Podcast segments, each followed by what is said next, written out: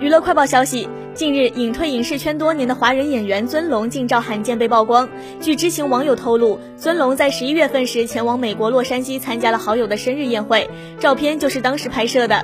照片中，尊龙身着一身黑搭配格纹西装外套，戴着针织帽和黑框眼镜，气质依旧和从前一样儒雅沉静。六十九岁的他，身材略微发福，还能看得出针织帽下藏的些许白发。还有网友发现，尊龙穿的西服和他年轻时的一件衣服一模一样，纷纷感叹尊龙虽然是巨星，但简洁朴素的作风却相当接地气。在八零九零年代，尊龙是当之无愧的华人国际巨星，他出演的《末代皇帝》在当年风靡全球，电影获得奥斯卡九座小金人，直到现在，他的成就依旧没有任何一位中国演员能够超越。